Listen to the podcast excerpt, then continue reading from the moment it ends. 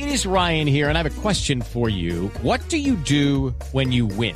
Like, are you a fist pumper? a woohooer, a hand clapper, a high fiver. I kind of like the high five, but if you want to hone in on those winning moves, check out Chumba Casino. At ChumbaCasino.com, choose from hundreds of social casino style games for your chance to redeem serious cash prizes. There are new game releases weekly, plus free daily bonuses. So don't wait. Start having the most fun ever at ChumbaCasino.com. No purchase necessary. BGW. Void were prohibited by law. See terms and conditions. 18 plus. Desde hace cerca de una década se ha dicho una frase en Colombia que hoy realmente toma mucha actualidad. En Colombia estamos desenterrando la verdad. Miles de cuerpos, miles de calaveras, de huesos, de colombianos que han muerto en medio del conflicto armado han venido saliendo a flote y las familias han podido hacer su duelo luego de mucho tiempo de buscarlos tras la desaparición en manos de guerrilla, de paramilitares, de integrantes del ejército. Comenzó el trabajo cuando salió adelante la ley de justicia y paz y hoy la Fiscalía adelanta una fase que es eh, una evolución de la anterior y que ha llegado a un sitio emblemático en la ciudad de Medellín. Vienen otros lugares, pero ahora se concentran en lo que es conocido como la escombrera, un sitio en el que se botaban desperdicios de construcción, ubicado muy cerca de la Comuna 13 y que podría resumir ese drama grande que tiene Colombia aún y es la cantidad de desaparecidos y la cantidad de familias que no han podido hacer duelo en el marco de esta violencia que nos desangra. Está con nosotros el fiscal general de la Nación, Eduardo Montealegre, para hablar de esta iniciativa, de esta decisión que se sigue emprendiendo para seguir desenterrando la verdad. Señor fiscal, muy buenas tardes. Muy buenas tardes, Ricardo. Un saludo muy especial para los oyentes del radar y en general para los oyentes de Blue Radio en esta tarde de sábado. En el caso de la escombrera, ¿desde dónde surgen las investigaciones? ¿Cuánto tiempo llevaban ustedes preparando el inicio de estas jornadas que ya se adelantan en ese sitio para hallar eh, seguramente una cantidad muy importante y escalofriante de, de personas desaparecidas en el marco del conflicto? Realmente esto llevó mucho tiempo de preparación porque estamos hablando de un área aproximada de 70 hectáreas. La escombrera es un área que tiene aproximadamente 70 hectáreas de escombros y por lo tanto pues fue muy difícil iniciar una tarea de eh, buscar eh, los restos de personas desaparecidas, la exhumación de personas, de cadáveres que se pueden encontrar allí.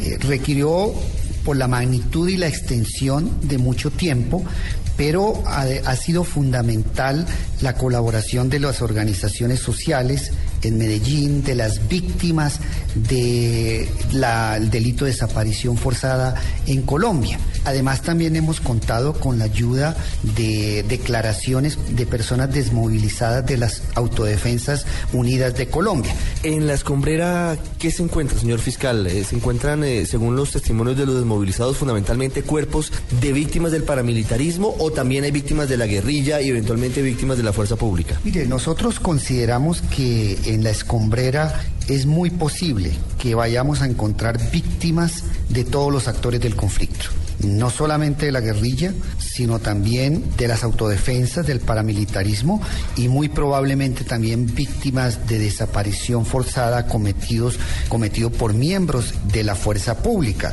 Recordemos que la escombrera es una zona que es límite con la comuna 13 de Medellín, una comuna que en una época muy violenta del país dio lugar a escenarios de graves violaciones a los derechos humanos. Allí confluyeron violaciones a los derechos humanos por parte de la guerrilla, por parte del paramilitarismo e investigamos posibles excesos de miembros de la fuerza pública. ¿Cómo llega la Fiscalía a la Escombrera? Nosotros llegamos allí en primer lugar por colaboración de las víctimas, de organizaciones eh, sociales que nos contribuyeron en estos hechos y directamente, desde luego, por las víctimas de la desaparición forzada en Colombia, más colaboración de declaraciones que rindieron algunos desmovilizados de las Autodefensas Unidas de Colombia en el proceso de justicia y paz. Con base en toda esta información, pues pudimos ubicar la escombrera y no solamente la escombrera, sino el sitio específico donde debemos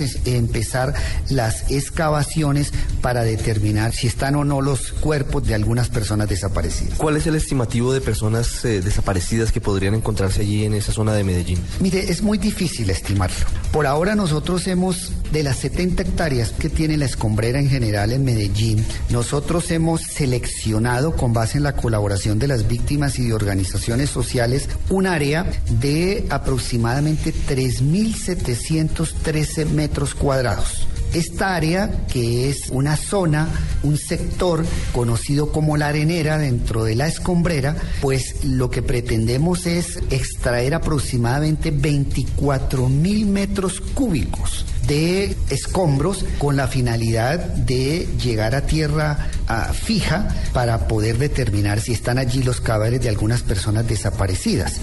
Por informaciones que tenemos, se estima, y, pero esto es algo que que está por verificar que en esa área específica podríamos encontrar 25 o 30 cuerpos.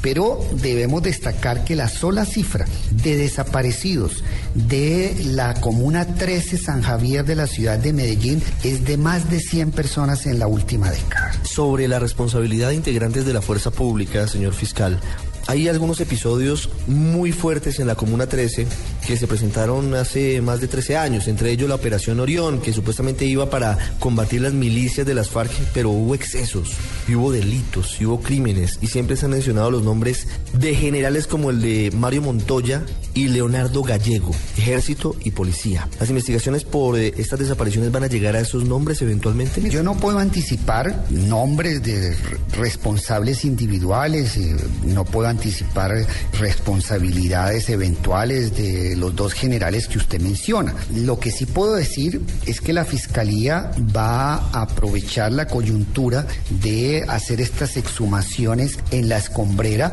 con el fin de determinar si personas que fueron desaparecidas o de violaciones graves a los derechos humanos relacionadas estrechamente con la operación Orión en Medellín que se dio precisamente en la Comuna 13 están o no en esta parte denominada la escombrera. Sobre los paramilitares, los cabecillas que posiblemente tuvieron responsabilidad en estos hechos. Hablo de, Don Berna, hablo de, los que tenían eh, algún tipo de jurisdicción sobre la ciudad de Medellín. ¿Qué saben ustedes exactamente? Digamos, ¿quiénes eran los responsables de esas desapariciones desde las autodefensas? Mire, nosotros en la Fiscalía General de la Nación, en este momento vamos a implementar una política integral de búsqueda de desaparecidos en Colombia y de establecimiento de responsabilidades por la desaparición forzada en Colombia. Que tenemos un estimativo de organizaciones sociales y de otras fuentes en el sentido de que pueden existir en Colombia más de 45 mil personas desaparecidas. ¿Y en qué consiste la política integral? Implica en primer lugar hacer un gran inventario de todos los casos de desaparición forzada en Colombia, sobre todo para hacer un inventario de las víctimas e identificación de las personas desaparecidas en Colombia. Señor fiscal, ya para ir finalizando, además de la escombrera, hay varios lugares en Colombia adicionales que pueden ser fosas comunes. Ya se ha hablado de la que existe la Macarena Meta, que aparentemente tiene decenas de cuerpos de guerrilleros o milicianos de las FARC, pero hay otros sitios.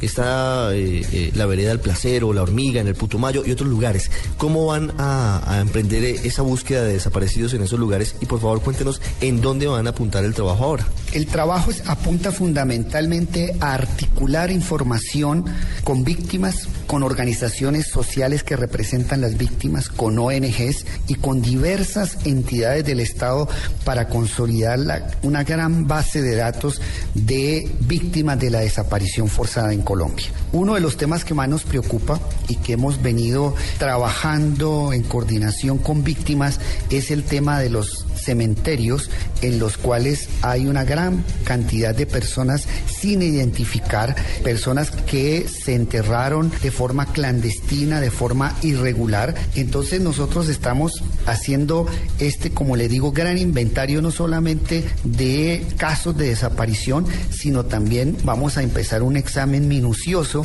de los casos de cementerios clandestinos donde se han enterrado muchas de las víctimas del conflicto, de muchos actores del conflicto.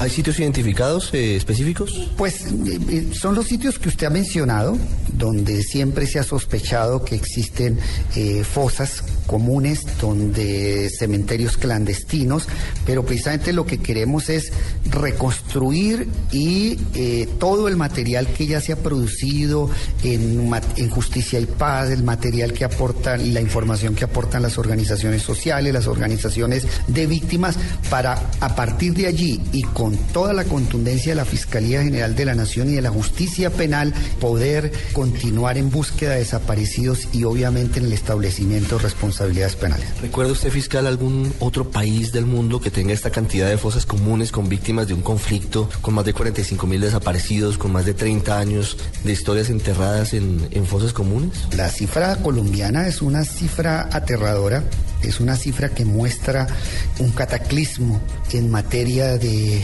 derechos humanos, un, un gran cataclismo humanitario, un desastre humanitario y yo no conozco cifras a nivel latinoamericano similares a las que se han producido en, el conflicto armado colombiano. Quizá es la cifra mayor de América Latina y obviamente una de las más altas cifras de desaparición forzada en el mundo. Es que llevamos 50 años de violencia, 50 años de conflicto y por lo tanto pues esta debacle humanitaria lo que nos indica es que tenemos que ponerle fin a la guerra y llegar a una solución negociada del conflicto armado colombiano. Señor fiscal Eduardo Montalegre, gracias por habernos acompañado hoy sábado aquí en el radar. Eh, Ricardo, muchas gracias. Un saludo a todos los oyentes del radar. Que tengan muy buenas tardes en este día de sábado en todo el país.